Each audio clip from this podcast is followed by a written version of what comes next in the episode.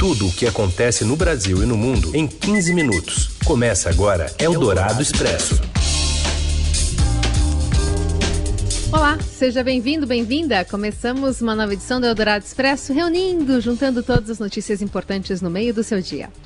Estamos ao vivo no FM 107,3 da Eldorado. Já já também vira podcast em parceria com o Estadão. Eu sou a Carolina Ercolim, comigo Raíssen Abac e esses são os destaques desta quinta, dia 8 de outubro. A disputa pelo comando da Câmara atrasa as discussões sobre o orçamento e ameaça os gastos do governo no ano que vem. Isolado por ter contraído o coronavírus, Donald Trump se recusa a fazer de forma não presencial o segundo debate com o Joe Biden, marcado para o dia 15. E ainda alegria e preocupação se misturando na reabertura das escolas em São Paulo. E a americana, que ganhou o Nobel de Literatura.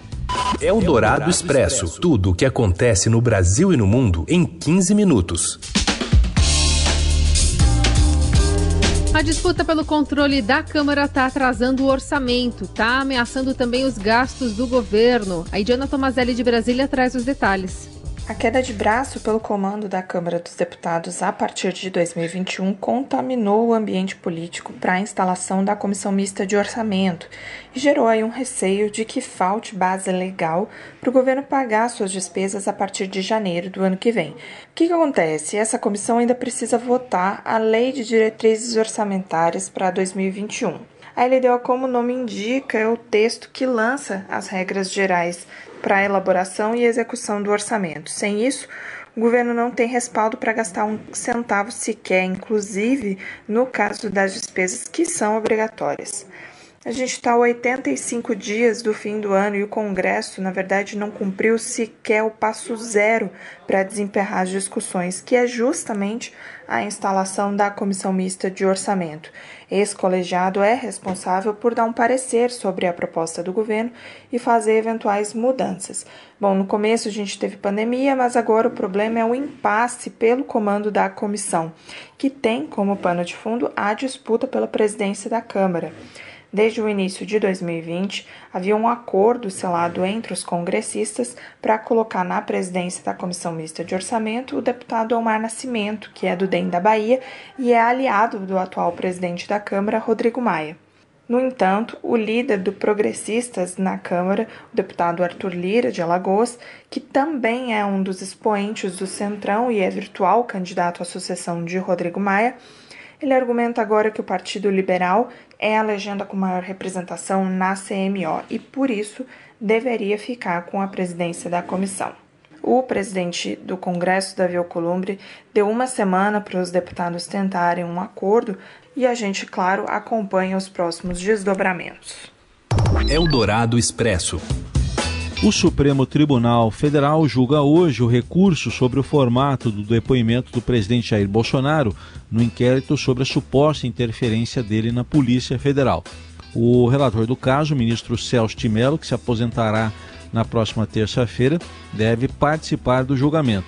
Ministros apontam reservadamente que, em julgamento físico com debates, há chance de Celso de Mello conseguir apoio no plenário para manter a decisão que obrigaria Bolsonaro a prestar depoimento presencial, não por escrito. Eldorado Expresso. E falando em Polícia Federal e Bolsonaro, hoje, durante a solenidade de encerramento dos cursos de formação de policiais federais, o presidente afirmou que a escolha de ministros por não apadrinhamento, mas por competência, é uma das colaborações de seu governo no combate à corrupção. Sem citar o nome do ex-ministro da Justiça Sérgio Moro, afirmou que o atual ocupante do cargo, André Mendonça, é muito melhor que o outro. E eu tenho colaborado com a Polícia Federal, ajudando de que forma? Num lado, bastante ao escolher ministros, não por apadrinhamento, mas por critério de competência. Como temos aqui o ministro da Justiça, André Mendonça. Muito, mas muito melhor do que o outro que nos deixou há pouco tempo. Declaração foi uma resposta às críticas de lavajatistas por ter se aproximado de ministros do Supremo Tribunal Federal que se posicionam contrários à operação tocada por Sérgio Moro. Eldorado Expresso. O governo e o Congresso lideram uma estratégia de blindagem ao desembargador Cássio Nunes, indicado pelo presidente Jair Bolsonaro ao Supremo Tribunal Federal. A avaliação é de que nenhuma das acusações vai afetar a aprovação dele na sabatina marcada para o próximo dia 21 no Senado. A última tem a ver com a dissertação de mestrado de Cássio para a Universidade Autônoma de Lisboa, em Portugal, que traz trechos inteiros copiados de publicações feitas por outro autor e sem citação. Eldorado Expresso. E o presidente dos Estados Unidos, Donald Trump, avisou na manhã desta quinta que não irá participar do próximo debate presidencial, que foi adaptado para uma versão virtual. Menos de uma hora antes da recusa, a Comissão de Debates Presidenciais havia se pronunciado sobre a mudança de formato do evento, que estava marcado para acontecer no dia 15 em Miami, na Flórida. A alteração ocorreu em razão de Trump estar com o coronavírus, cumprindo isolamento na Casa Branca. A declaração do presidente americano foi dada em entrevista por telefone à TV Fox Business. Eldorado Expresso. E ontem, dia em que o Brasil atingiu a marca de 5 milhões de infectados pelo coronavírus, foi também dia de volta às aulas em São Paulo. Além da emoção de reencontrar amigos e professores, teve também o desafio de colocar em prática todos os protocolos de segurança. Depois de quase sete meses fechadas, as escolas foram autorizadas pela prefeitura a reabrir, a, rece a, re a reabrir e receber 20% dos alunos por dia medição de temperatura, certificação do uso correto das máscaras e sabão líquido nos banheiros não faltaram. A primeira atividade das crianças, inclusive, foi ouvir sobre o novo protocolo. Mas, mesmo com tantas regras, a alegria de voltar para a sala de aula falou mais alto. Alegria como essa que a gente vai ouvir do Miguel, de 5 anos. Saudade, hein? Uhum. tá feliz, Miguel? Tá muito feliz? Uhum. Tá muito feliz de voltar? Sim. Por quê? Eu tava sentindo saudade. Tá aí, a alegria do Miguel, um garotinho de 5 anos, e na saída não foi fácil continuar com o protocolo, e para desespero até de inspetores, alguns não resistiram e se abraçaram. Você ouve Eldorado Expresso. Seu dinheiro em ação. Os destaques da Bolsa. Hoje a Júlia Viltin conosco. Tudo bem, Júlia? Boa tarde. Oi, boa tarde, Carol. Boa tarde, Heisen. Tudo bem? Boa tarde. Tudo certo. Dá pra gente um panorama como é que está funcionando os mercados, o que está pressionando hoje, especialmente Ibovespa? Bom, Carol, hoje é, o Ibovespa está no azul, né, avançando aí, agora há pouco estava avançando 1,62% aos 97.074 pontos. O dólar também está recuando hoje aí por volta de 0,6% aos R$ 5,59.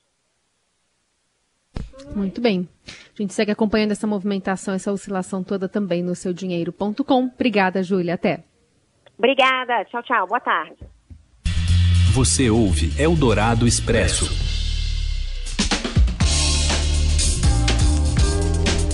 De volta com o Eldorado Expresso, as notícias mais importantes de hoje. Agora a gente passa para o esporte, porque tem uma dupla número um do mundo que está chamando atenção em Roland Garros e o Robson Morelli traz o destaque para gente.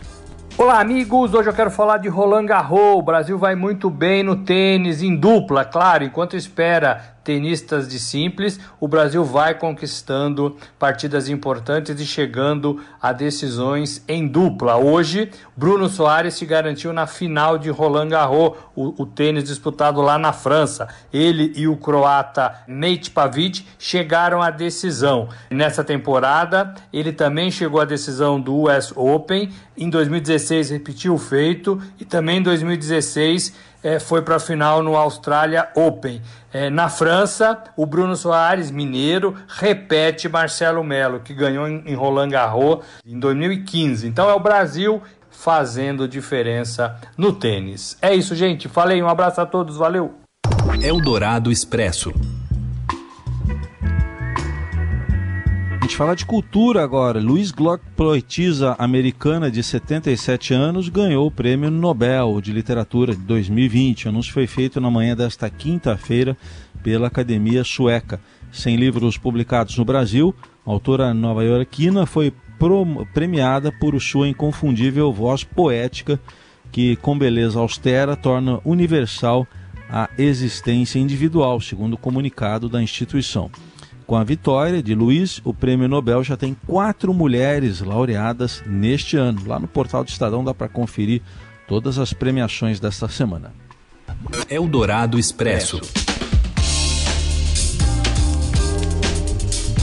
E assim a gente encerra o Eldorado Expresso desta quinta, desejando a você um, ótima, um ótimo finzinho de semana. Amanhã a gente está de volta. Até!